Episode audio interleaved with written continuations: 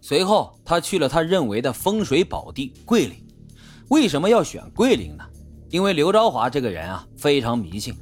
他得知自己命里缺木，因此逃亡期间，他用过所有的化名都包含“木”字，比如说刘斌啊、刘森、李森等等等等，甚至连开的公司也叫做森森公司。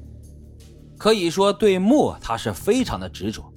而桂林这个名字里呢，有三个木，于是刘昭华就认定桂林是他的福地。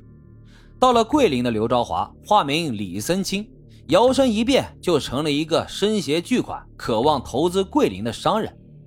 国家当时也正在西部招商引资，刘昭华很快便与当地的领导和名流接触上了，并签订了一份高达三亿人民币的合同，租下了桂林三万亩的林场。进行所谓的红豆杉种植，在这期间，刘昭华甚至还曾因为见义勇为抓小偷而被《桂林晚报》整版报道表扬。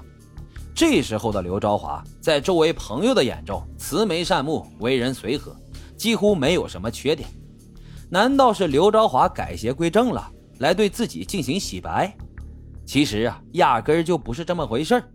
此时的刘昭华只是在隐忍，而暗地里。他正在筹备开启新一轮疯狂的制毒计划，而就在刘昭华伺机而动的时候，公安部下发了 A 级通缉令，抓捕刘昭华，并且悬赏二十万元。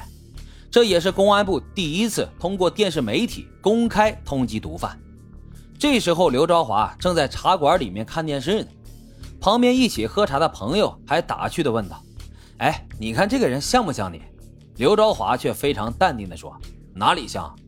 就这样，刘昭华若无其事的继续和朋友们喝着茶，最后还跟朋友们一起去吃了晚饭，全程没有表现出任何的异常。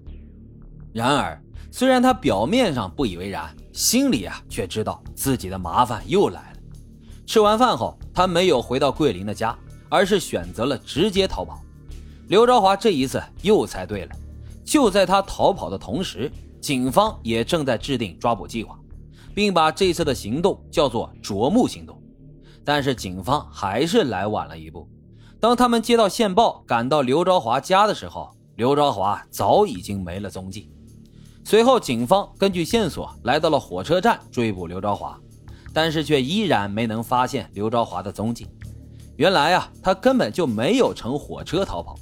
狡猾的刘昭华让同伙李华将他们的车开到桂林火车站附近，然后又坐公交车逃跑，就这样营造了一个自己乘火车逃跑的假象，这也是让警方又一次扑了个空。之后，刘昭华在一个废弃的山洞中生活了十六天之久，离开之前，他还在洞口写下了“李森清到此一游”的字迹。并在山洞中的深处写下了自己的真实姓名，这也是对警方一个明显的挑衅行为。之后，刘昭华决定赶回自己的老家福安。他认为，越危险的地方就是越安全的地方。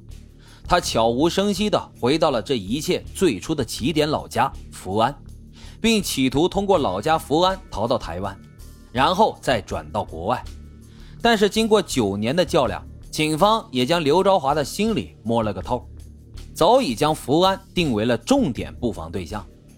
二零零五年初，警方发现了刘昭华的第三任妻子李小青在福安租的房子，于是警方立即对这个住所进行了严密的监控。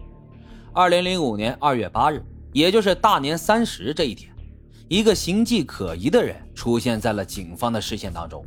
这个人是从广东普宁方向回到福安的，很有可能就是刘昭华。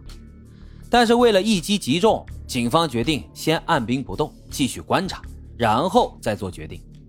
二零零五年三月五日的凌晨，警方认为时机到了，于是福建省厅缉毒总队联合刑侦总队和武警三方力量组成了联合行动指挥部，将睡梦中的刘昭华一举抓捕归案。但是这个逍遥法外九年之久的毒枭，在落网后仍然表现出了超出常人的镇静和嚣张。在警车上，刘昭华嚣张地对警方说：“你们想知道什么事情，列一个清单，或者是做一个提纲。我想说的就告诉你们。不想说的你们也别问。你们如果想以智慧来战胜我，这事儿啊压根就不可能。足见刘朝华是多么的嚣张。而对于自己的罪行，刘朝华说：“我从来不卖毒品给中国人，只卖给外国人。两百年前，外国人用鸦片打开了中国的大门，如今我就用毒品去打开他们的大门。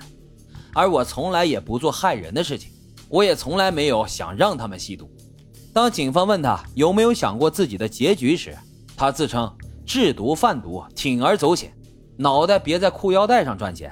从来就没有想过自己有好下场，可见被捕后的刘朝华仍然没有认识到自己的错误，也依然没有任何的悔改之心。二零零七年六月二十二日，刘朝华一审被判处死刑，并且没收个人全部财产。随后，刘朝华提起了上诉。二零零八年二审驳回上诉，维持原判。最终在二零零九年九月十五号，随着一声枪响。刘朝华结束了罪恶的一生。好了，今天的案子就为大家讲到这里，感谢收听老白茶馆，欢迎大家在评论区积极的留言、订阅、点赞与打赏，咱们下期再会。